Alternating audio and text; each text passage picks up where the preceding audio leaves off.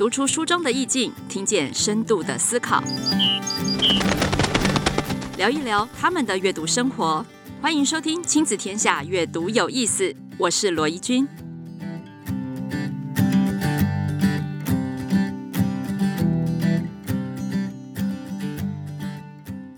Hello，大家好，我是罗伊君，欢迎大家再次收听 Podcast 阅读有意思。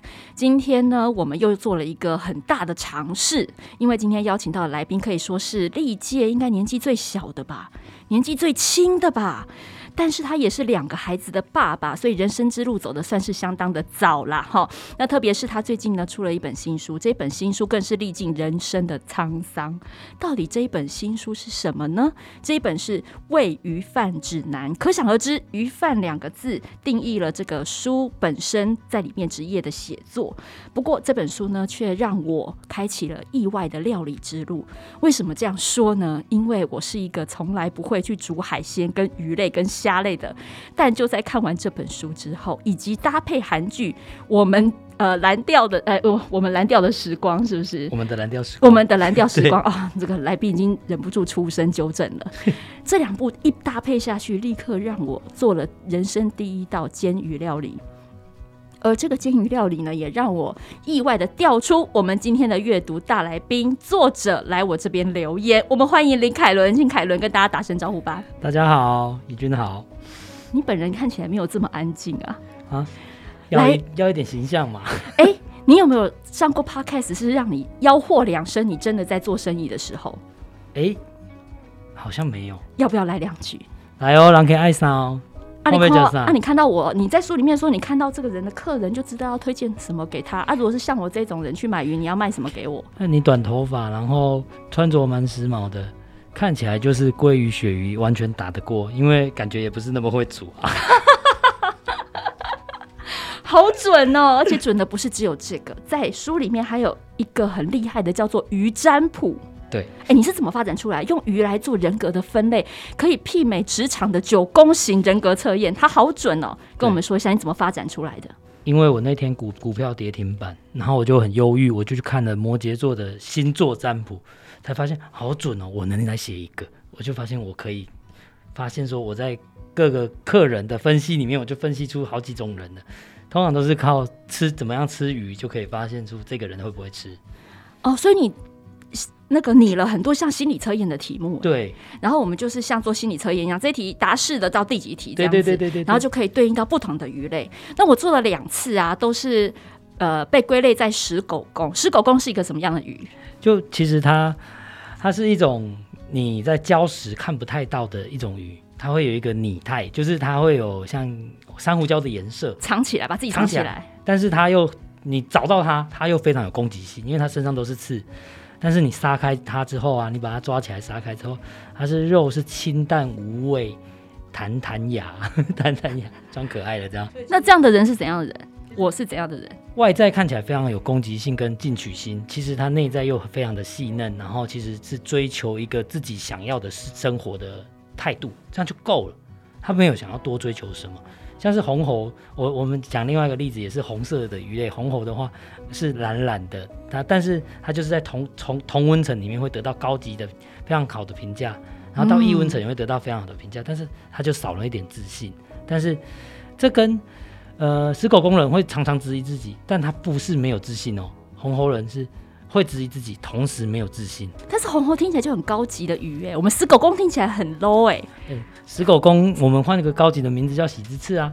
哦，真的哦。哎呀，哇，于占卜在这本书里面，以及在我记得在网络上面也可以搜寻到。对，楷伦的于占卜，如果你打喂鱼饭指南跟鱼占卜，你可能就可以得到凯伦经过二十几年鱼贩阅读人的功力。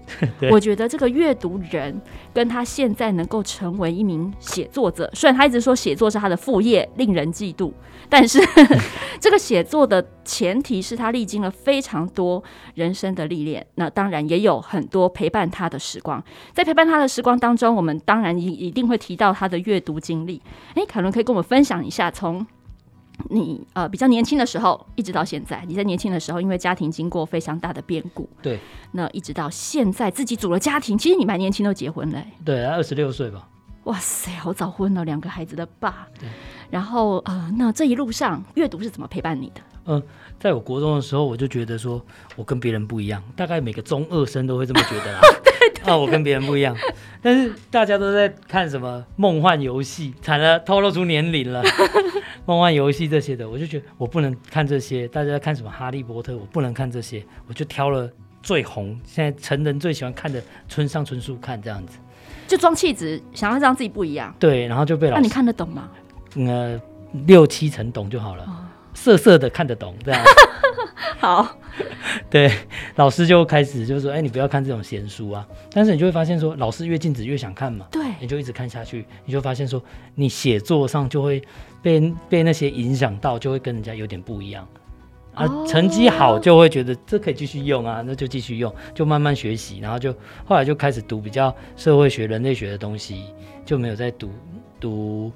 文学一阵子，后来才最近才开始就读日本小说这样子。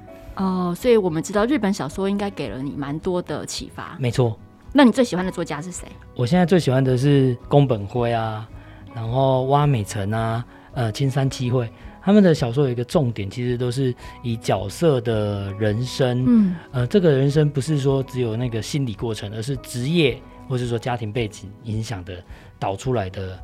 写作方式，那个角色是非常的生动且动人的，在那里活着，这种、嗯、这种态度其实就影响到我后来写作的方式，这样。哦，所以也就开启了你职人写作的这个观察。对，或者说我小说其实也会，我很注重一点是职业跟生活是完全不能分开的，嗯、我们会被职业随时影响到，所以。在小说的每个人物的角角色说话啊，或者说行动，都会受这个职业的影响，嗯，所刻画出来。我觉得这样才生动。所以我小说很常讲钱啊，讲生活，这是这个原因。嗯，其实呃，今天坐在我对面的凯伦，他是一个七十五年次而已的年轻人，对我来说真的是。哇，要倒退十几年，我相信跟很多听友一样哦，他是他在我们的生活里面已经代表了下一个世代的爸妈，下一个世代的年轻爸妈到底是怎么看阅读这件事，或者是他怎么样去陪伴他的小孩呢？你跟你小孩如何相处？呃，我我就是通常阅读的话，我就是平常有空啊，他打完超人力霸王，就是两只胶娃娃打完之后，我就会说来读书。然后我们就来读书，我们就坐着读书，他就会选书。我一可能一次就让他选两本，我就慢慢念。然后他如果要继续念的话，我就会叫他再念一本他自己的观点念给我听。啊，我小儿子不识字嘛，他现在还不识字这样子。他几岁？跟大家说一下，你两个孩子，一个五岁，一个七岁。七岁是女孩，女儿，五岁是男孩。男孩对。那五岁的他就会自己把那个图拿来编故事给我听，我也会笑，我也觉得很好听这样子。然后七岁的就会看字，但是他就是有些字会漏，我就会帮他补。嗯、对，我们就是在这个过程中就得到蛮多阅读乐趣，然后也知道他喜欢读什么。像我的儿子就非常喜欢读那种找找书，根本是哦游戏书，根本就是父母的灾难嘛，永远都找不过他这样子。哦、对，然后他就很喜欢，就你就会发现女儿子比较有耐心，女儿就不太喜欢找找书。哦，女儿就比较喜欢像是搞笑的书啊，或者是比较直来直往的书这样子。他最喜欢的哪一个绘本作者？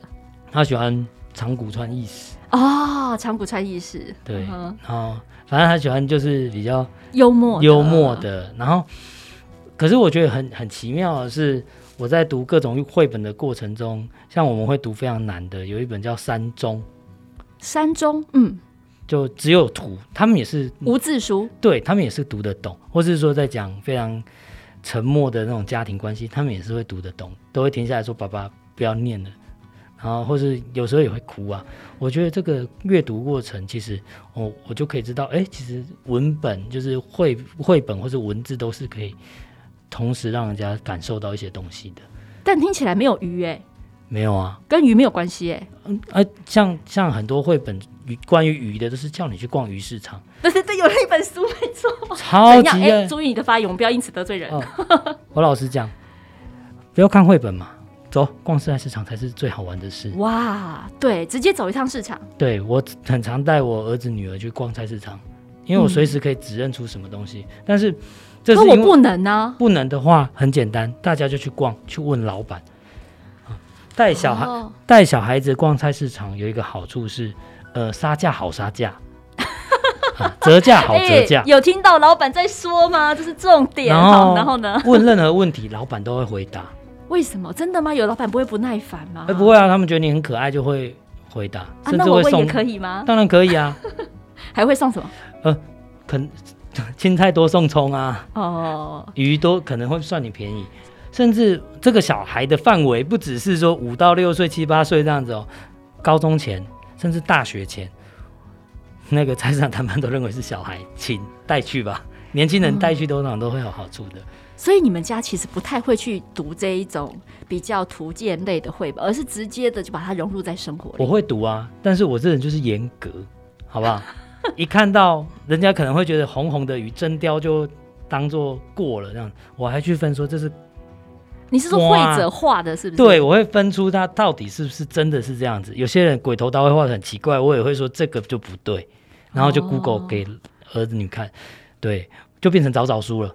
哦，就是任何一种 只要跟鱼相关的料理绘本。所以我们当初寄了一批的书，叫请你指教，真的是错了。哎，对，我我我我以为我要开启另外一个工作叫编辑，我要开始 校稿了这样子。好，哎，我那我想请问一下，因为你的孩子现在是一个五岁，一个七岁嘛，那他们现在慢慢就会挪移到小学的阶段。对，那你以前在这个呃小学或者是国中的时候？如果你身旁有没有一些同学，他其实不是那么喜欢看文字，通通只有阅读漫画啊，像这样子的书。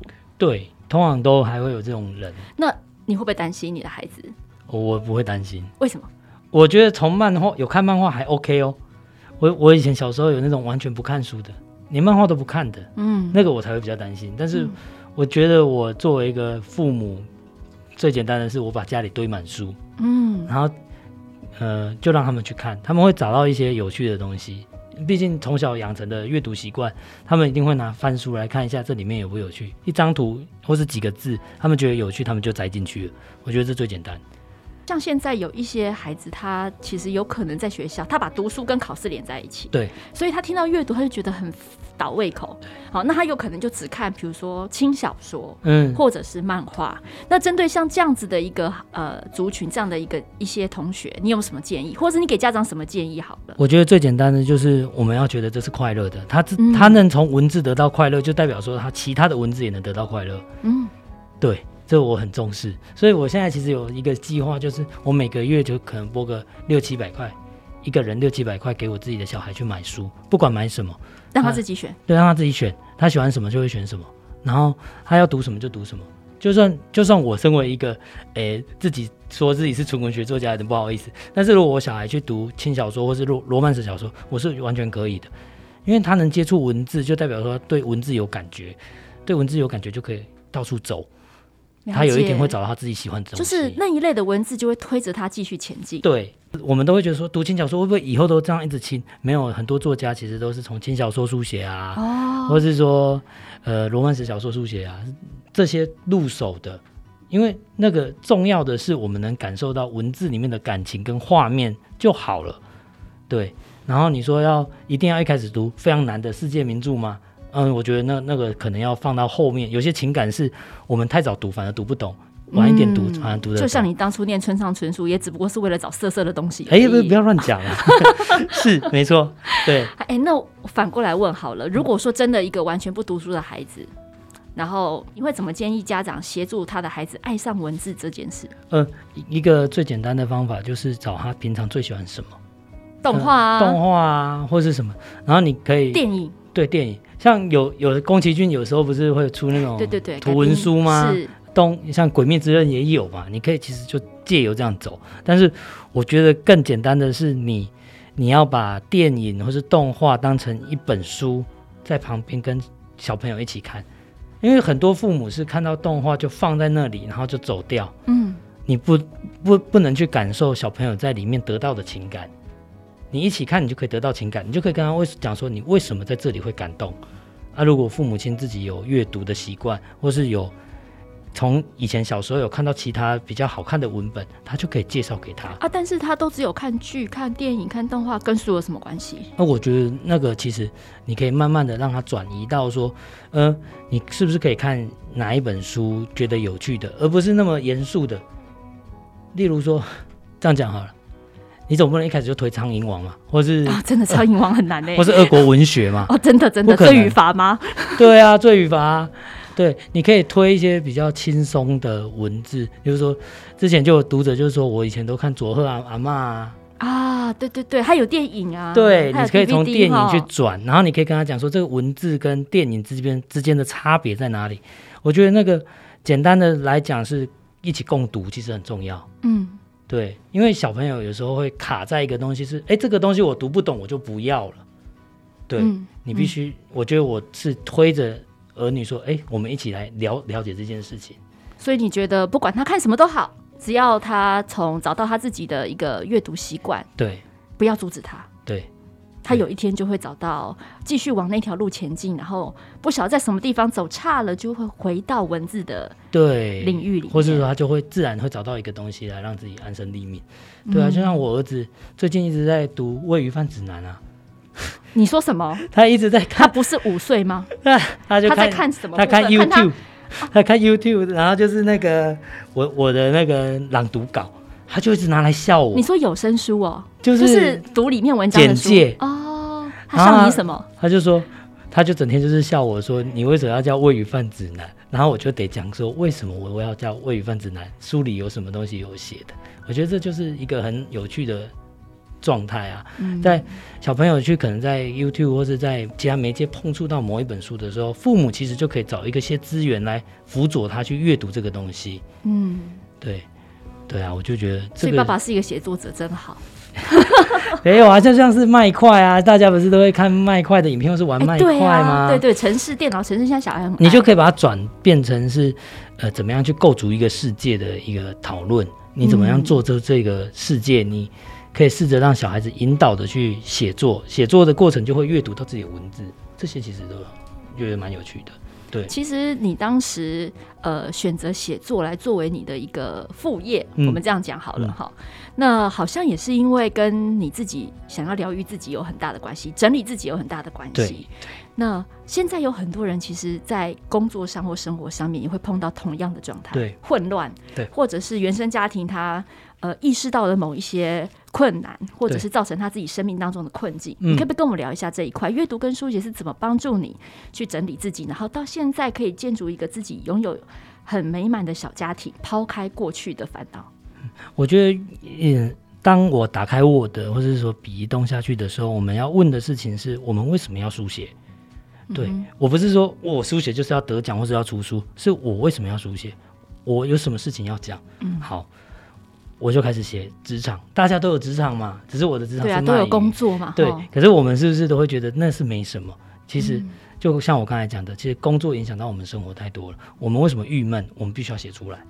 嗯，对你，你你会跟别人讲说，哦，我今天工作不好啊什么的，很烦啊，很烦啊，老板怎么样啊？对啊，老板很怎样怎样怎样的时候，嗯、但是其实你内心有一个东西，可能是你没办法跟别人讲的。例如说，我好想换工作，我有我的梦要去做。之类的这种东西，你可以写下来，大家会觉得说，哎，这干嘛写的？可是我觉得那总会，那是个跟自己对话的方式。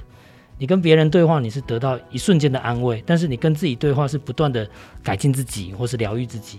我就很常自己跟自己讲话，这样子在内心跟我跟自己讲话，然后就哦哟，然后我老婆就会骂脏话，就说你不要再烦了，你不要再自己小圈圈了。对，到到时候再跟他讲这样子。我觉得那个过程其实是你就会慢慢学到怎么样跟自己好好的相处。对。那我想请问一下，就是在这一本《喂鱼饭指南》当中，其实它有点像嗯小说方式的散文体。嗯，好，它没有像。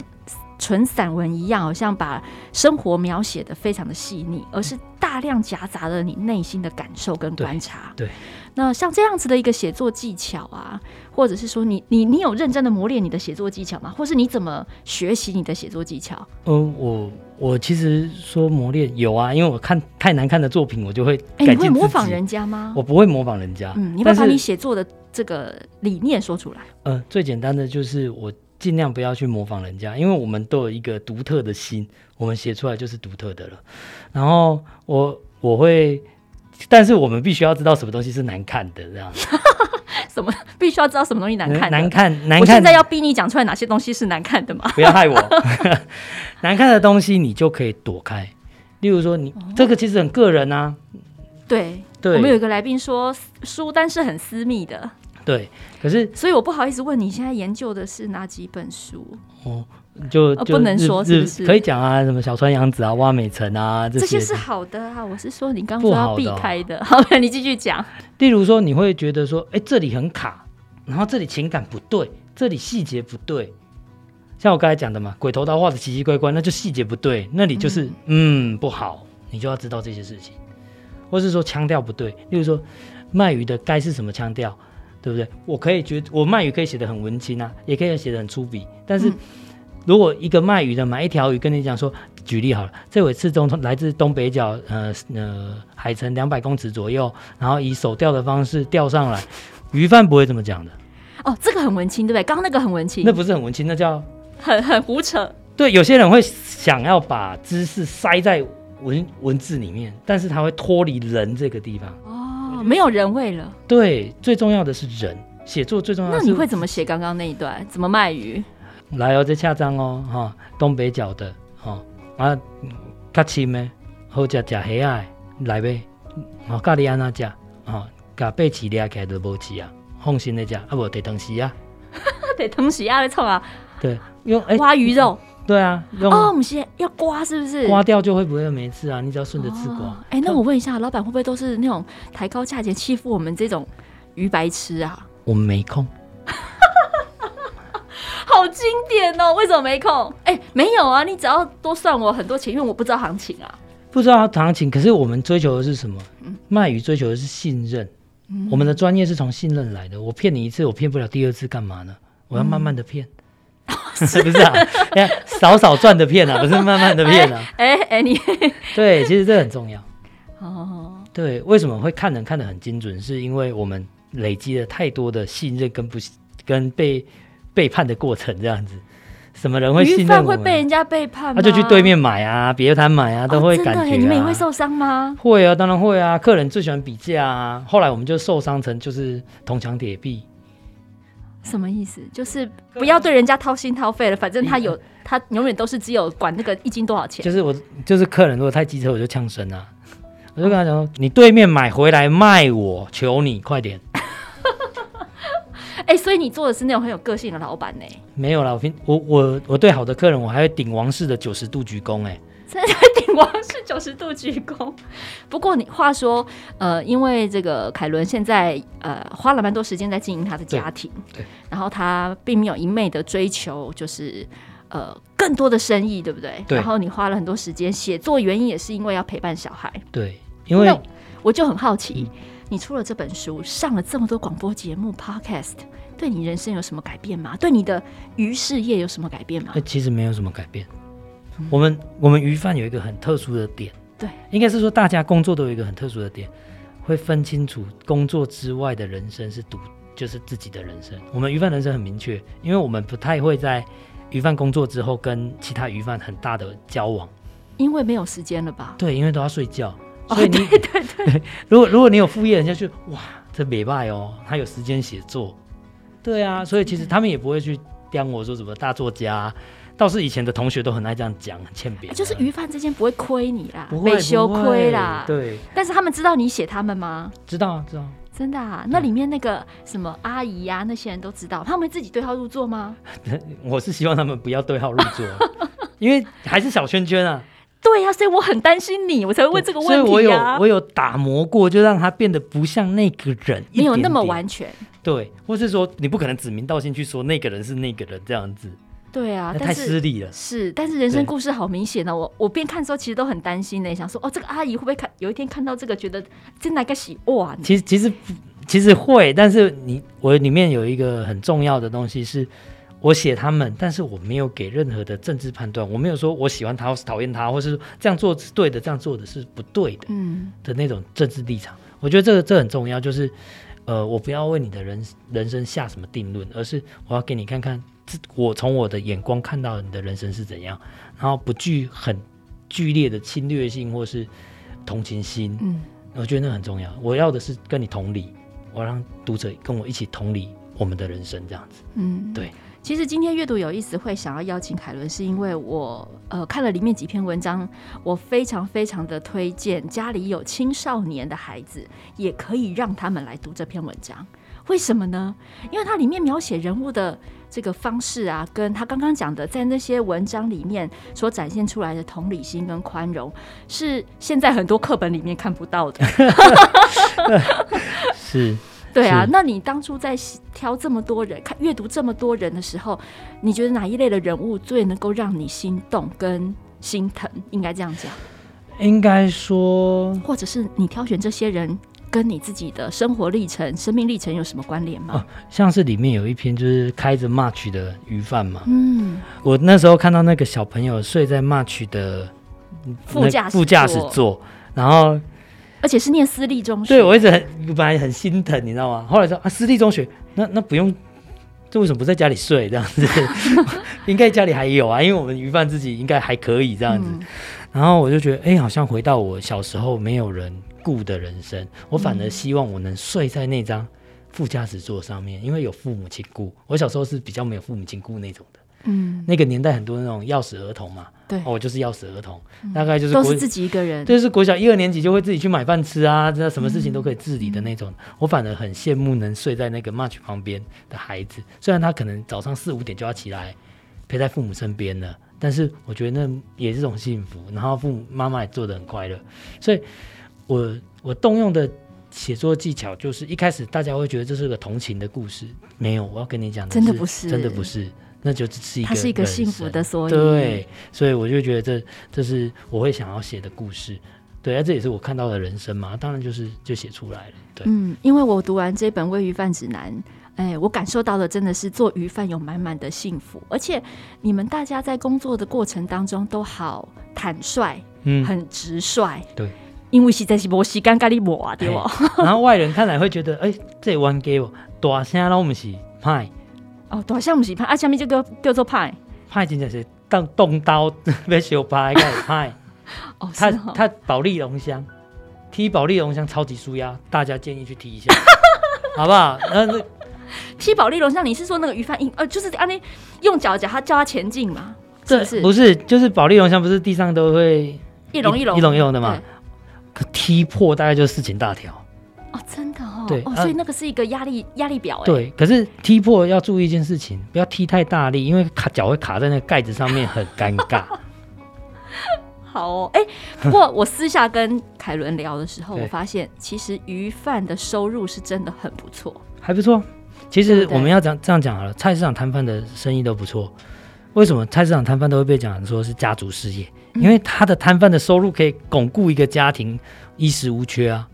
所以他就不就是他就后谈的呀，嗯，不不是不是就后谈，就是说他赚的很够，所以大家会一直传承下去。对，因为他会收现金很快，然后你每天大概就是存多少就可以支付生活了嘛，就是有有理财观念的就会这样做嘛。对，所以基本上就是他不是临时薪水，所以他随时都可以支应很多东西，可大可小。对，然后就上一代阿公那一代就可以存很快，我们这一代应该也还可以啊，就是比一般上班族好了。所以你做了二十几年的鱼贩，我为什么要特别提收入这件事？是因为我们后来发现，其实像很多菜市场的摊贩、嗯、鱼市的摊贩，他们的收入不比我们很多上班族差、欸。对啊。但是我们好像对待这些职业的眼光，嗯、或者是对这些职业的想象，却常常被拿来教训小孩，对不对？对对对对对对对。你有听过吗？有啊，就很常有人说：“好好读书，要不然像哥哥一样啊。”哥哥怎样了？可以读交大好不好？是不是？你是不是应该把大学的那个文凭拿 拿到那个鱼贩这边？哎、欸，不过你现在生意模式也改了、欸。对，如果我现在去菜市场卖鱼，我一定把《恭贺伪鱼贩指南》卖破几本，这样子挂在摊头，没有人敢说什么。哎、欸，可是等一下，你你很多人应该都很想要去找你买鱼，但你现在不卖了。不卖啊。你现在在做什么？我现在在教餐厅而已。哦，你看他不是说卖餐厅，他是说教餐厅，对这个真的是很行内化。哎，搞餐厅啊，搞餐厅啊，对对对对，就是专门在做 B to B 事业了，对，好不做 B to C，对，还要有缘才教得到哦。哦，真的这么这么臭屁？那我们是不是可以？哎，现在我鱼贩指南已经那个几刷了？九九刷破万了没？刚好破万，刚好破万。那我们要破多少的时候，你可以重启伪鱼贩指南挂红布条的 B to C 卖？卖摊、呃。我太太好像有想要做，她是正鱼贩指南，正是外表的正哦。哦、呃，对，哦，好，我们的凯伦也是非常喜欢晒老婆的。对，然后他有想要做到时候再说，但是我就是慢慢来，我觉得事情要做到最好才要去做，准备最好才要去做。嗯，对，这这个应该是要这么做，因为我现在已经不用那么的，因为我现在比较注重亲子生活这一块，对，所以我就不用说一定要冲事业冲到怎样。嗯，对，我想这是呃，今天也邀请凯伦来另外一个原因。为什么今天上亲子天下？我们好像本来不是呃介绍这种小说或者是散文、嗯、呃这样子的一个节目哈。但是因为我知道凯伦他其实把大部分的时间都留给了家庭，对，我觉得这是他对他原生家庭的另外一种反馈。对，本来原生家庭给你很大的困扰，但是你却度过了那个给你的障碍。对。我应该这么说好了，我从小其实我跟我父母相处的时间一天只有大概两个小时，两个小时是什么？早上穿衣服，晚上打电话，这是两个小时而已。打电话只是说哎我要睡了这样子。但是我后来原生家庭就遇到很多的变故嘛，嗯、然后我我前几年遇到变故之后我就创业了。我创业前三年我就想说我一定要赚到爆。就是我要十十年退休这样，你要财富自由，对，我一定要财富自由，对，我一定要上天下杂志这样，封面对。哎、欸，今天你有上亲子天下 podcast，、啊、可以可以可以可以转型了转型了转型了，对。然后我我儿女就真的就是受不了这样子的我，然后我就停下来，就是把生意砍砍掉。然后我就说跟我太太，我太太当然会担心说，哎、欸，没有钱怎么办？我就够用就好。要赚的话，你觉得我这种能力四十五岁再起来赚不行吗？他就无话可说了，嗯、然后我就陪小孩子，陪小孩子就有体力啊，体力就拿来写作，又又开启一个副业，我就觉得嗯还不错，人生在意料之外得到一个另外一个赚钱的方式，对，这不是鼓励大家去辞职哦。这不是鼓励大家去辞职，而是说，当你把呃，我们把人生优先顺序排得很清楚，对，凯伦排得很清楚，因为他知道孩子的黄金时间，好好的陪伴，钱再赚就有，对，保留自己的实力，比如说，另外这条阅读跟写作的路也帮助他开花结果。对，大家都会怕说，哎，你去改变的时候，旁人会说什么？当然，我有遇到旁人会说，你会不会这样子不负责任啊什么的？不要怕旁人，你觉得你自己的心里的顺序是对的，你就去试看看。少做个一年不会怎样，好不好？真的，一年行不来，我们再转回来就好了。嗯，没错。我们的喂鱼饭指南今天要认真的用另外的阅读角度介绍给大家，也欢迎大家好好的翻一翻哈。那鼓励孩子们也跟着翻一翻。他在读人的角度，那呃看到了另外一个阅读带给他自己视野的宽阔跟同理心的温暖。好，今天非常谢谢凯伦接受我们的访问，也希望哪天你那个鱼是要开摊的时候，不要忘记通知我们。好。还要挂红布条，那好，电商做起来，丢丢哥，直播带货是不是？对，哇塞，哇，能够签下凯伦真的是太幸运了。好哦，我们期待有那一天。好，嗯，那我们下次见喽，大家拜拜，拜拜。